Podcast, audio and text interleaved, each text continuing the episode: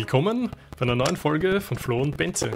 Wir sprechen ja hier jede Woche über Führungsfragen und über Fragen, wie kommst du einfach weiter, wie kannst du dich um dein Team kümmern und was es sonst noch so gibt. Diese Woche wollen wir speziell über Führungsphilosophie, über Führungsverhalten und Führungsverständnis sprechen. Wir haben da eine schöne Folge von Alexander äh, Lyon angehört. Er ist Kommunikationscoach und spricht ganz viel über Führung, Führungsverhalten und eben in diesem Fall über die Führungsphilosophie. Er hat da drei Themen eingebracht und wir werden einmal schauen, wie weit wir heute kommen. Aber vielleicht schaffen wir nur das erste. Da geht es einmal prinzipiell über die Vorbilder. Schnapp dir einfach mal das, was du gut findest, egal ob du die Leute jetzt kennst, weil es eine Führungskraft von dir war, oder ob das jemand ist, wo du einfach mal gehört hast davon in der Zeitung oder im Fernsehen etwas gesehen hast. Das zweite wäre dann, wie geht es dir damit? Jetzt hast du dein Team übernommen und du möchtest jetzt ein halbes Jahr lang zum Beispiel mal ein Projekt leiten oder einfach in der Linie dieses Team führen. Und jetzt ein halbes Jahr später, was wären denn solche Ideen und Wörter mit Eigenschaften, mit denen dich das Team beschreibt, jetzt rückwirkend betrachtet? Und du sollst es jetzt in die Zukunft priorisieren.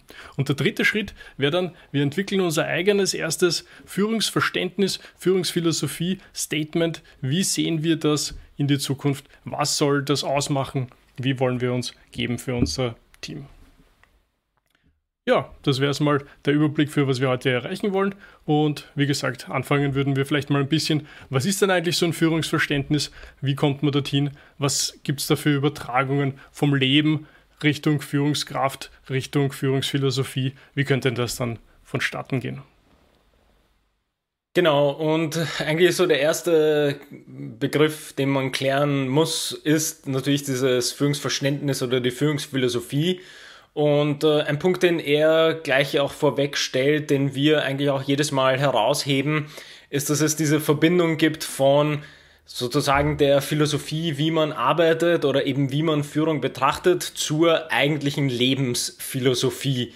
Äh, vielleicht in ganz groben Prinzipien gesprochen, wie sehe ich denn, wie ich mein äh, Leben organisiere oder wie ich in meinem Leben kommuniziere oder wie ich da meine Arbeit mache und dass es da ganz viele Parallelen gibt dann zu dem eigenen Führungsverständnis. Ich glaube, das ist so das Erste, was man vielleicht vorweg mal äh, geben kann, was aber natürlich gleich interessante Fragen aufwirft, weil das ja natürlich bedeutet, dass man sich auch eine Lebensphilosophie erstmal quasi zulegen sollte oder zumindest mal darüber nachdenken sollte, wie man denn äh, das Ganze außerhalb des unter Anführungsstrichen klassischen Arbeitssettings macht.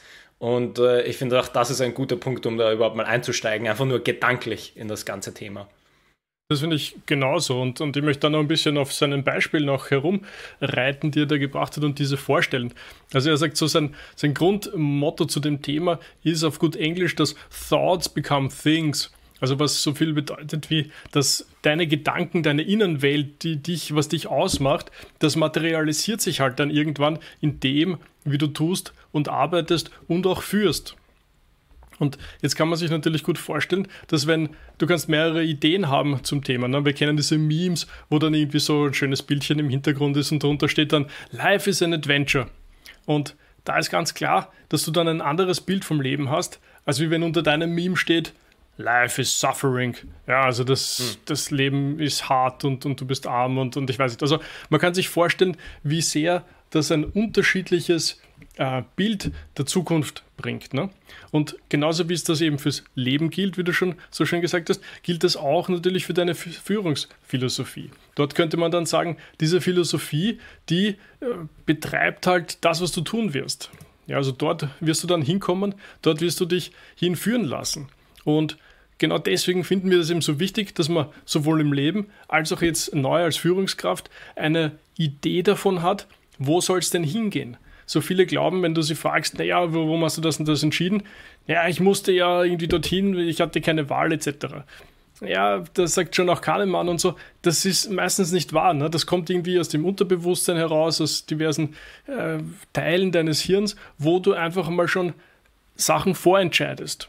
Und auch da hilft es, glaube ich, sich selber irgendwie zu sagen, ja, Bewusstsein in das hineinzubringen. Ne?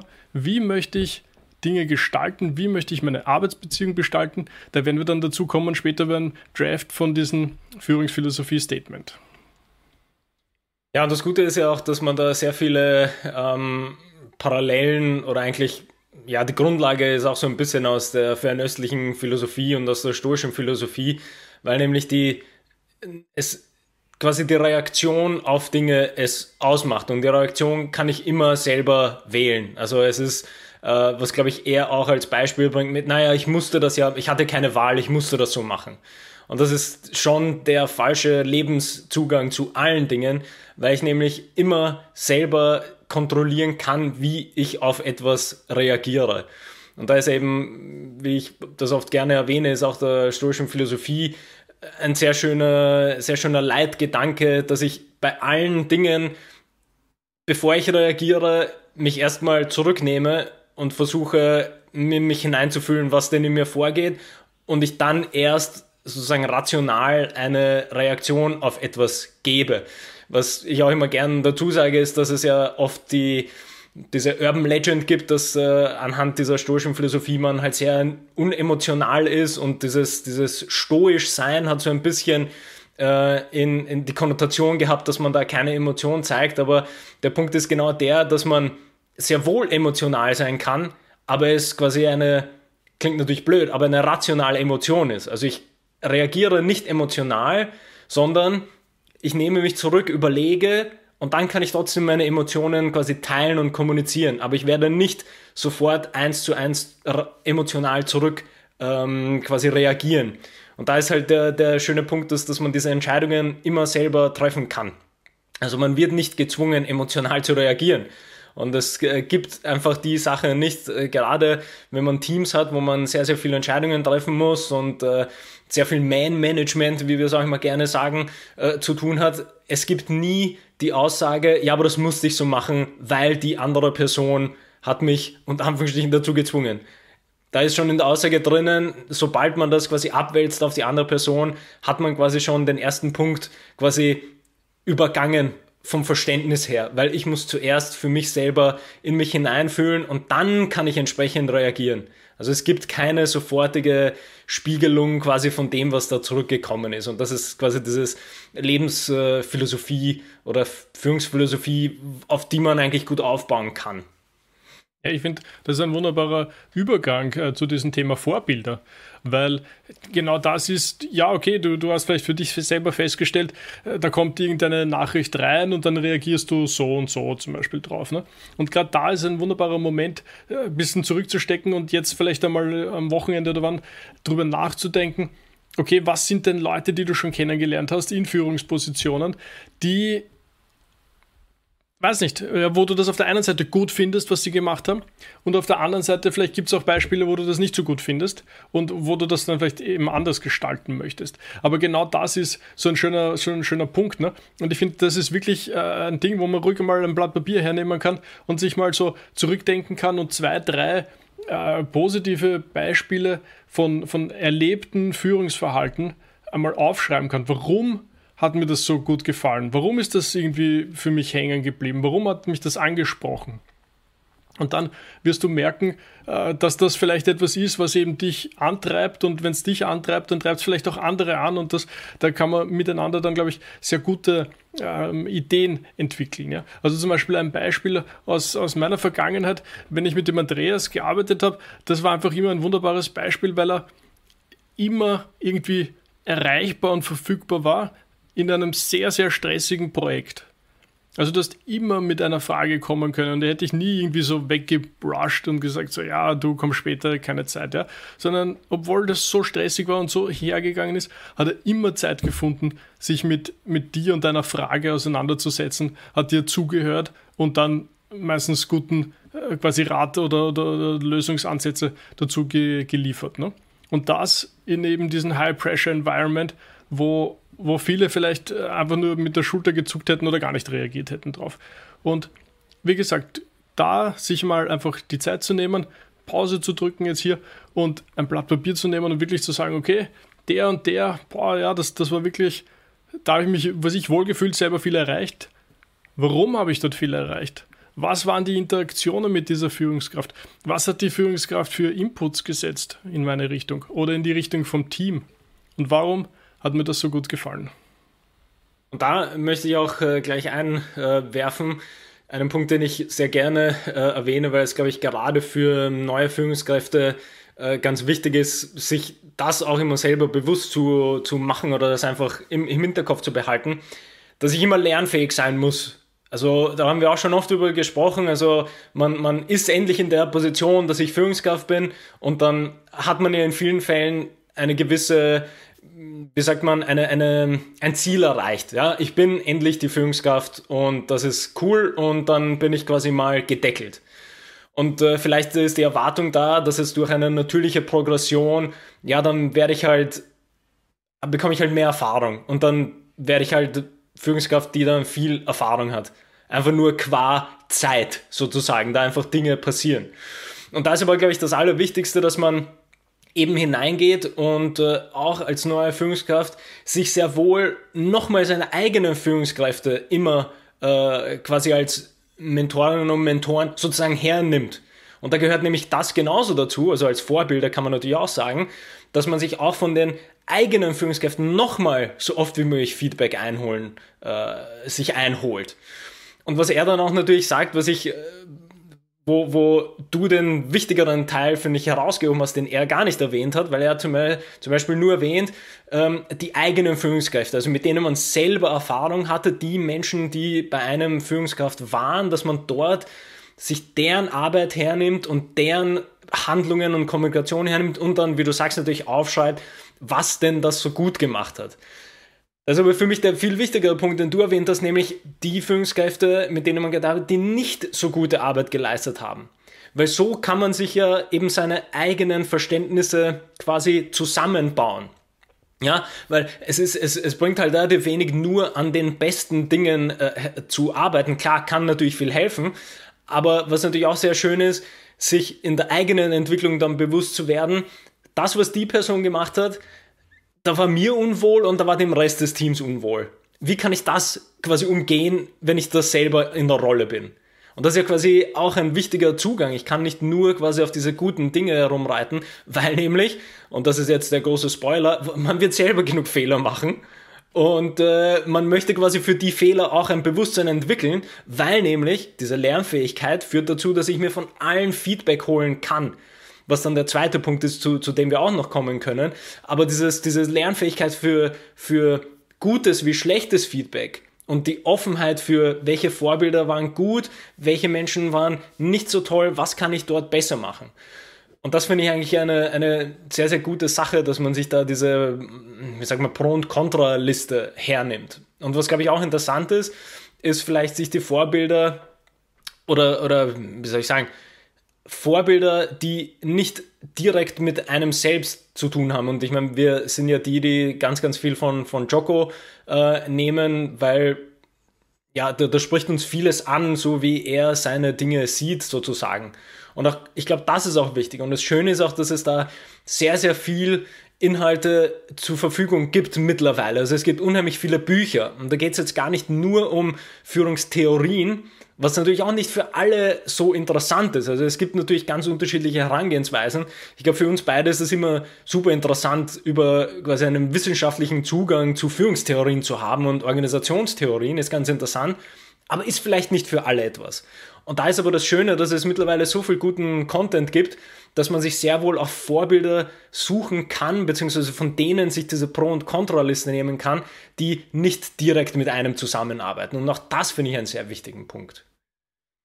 Der ist absolut wichtig und ich möchte diesen Lernpunkt jetzt nochmal vielleicht auch abschließend für diese Folge aufgreifen, dass jetzt, du bist jetzt in dieser Situation, du hast dieses Team übernommen und bist recht neu. Was da für viele ein bisschen unerwartet kommt, ist diese, dieser Perspektivenwechsel, der da drinnen stattfindet. Du bist jetzt in der Situation, plötzlich oder vorbereiteterweise, dass du Autorität über andere Menschen hast. Je nachdem, wie weit das geht und, und wie dort das, die Führungskultur in, in deinem Unternehmen ist, vielleicht unterschiedlich, aber du hast tatsächlich Autorität jetzt auf einmal über andere Menschen. Und damit kommt natürlich auch viel Verantwortung einher. Und mich erinnert das sofort an unsere sportliche Vergangenheit, wo wir viele Beispiele gesehen haben, die durchaus auch negativ waren an manchen Ecken und Enden, wo, weil in diesem Sportkontext du als Trainer so viel mehr Möglichkeiten hast in, in Richtung Belohnung auf der einen Seite, also wenn wir jetzt so transaktionales Leadership sehen, ne, also du, du gutes Verhalten wird belohnt und schlechtes Verhalten wird bestraft, jetzt so über einen Kamm geschert. Und dass da natürlich diese Leute, die jetzt zum ersten Mal endlich einmal jetzt über andere was bestimmen können, ja.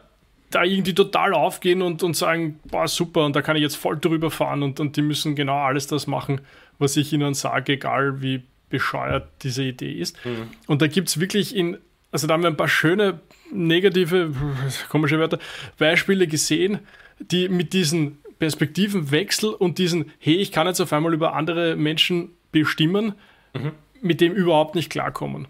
Und die Message, die ich einfach damit aussenden möchte, ist, ja, dieser Moment wird relativ schnell kommen, wo klar ist, du musst jetzt entscheiden, entweder ob der eine oder der andere befördert wird, ob der eine auf Urlaub gehen darf oder ob sie auf Urlaub gehen darf. Alle diese Fragen und damit bestimmst du einfach das Leben anderer Menschen. Und du musst dir besser früher als später darüber klar werden, was das bedeutet. Also was ich da noch dazu sagen würde, ist, um das quasi nochmal abzurunden mit diesem ersten großen Punkt, auch den er erwähnt hat, ist, dass man das schon versuchen kann oder vielleicht sogar sollte, das ist auch so eine Diskussionsfrage, eben mit dieser Lebensphilosophie ein bisschen zu verbinden.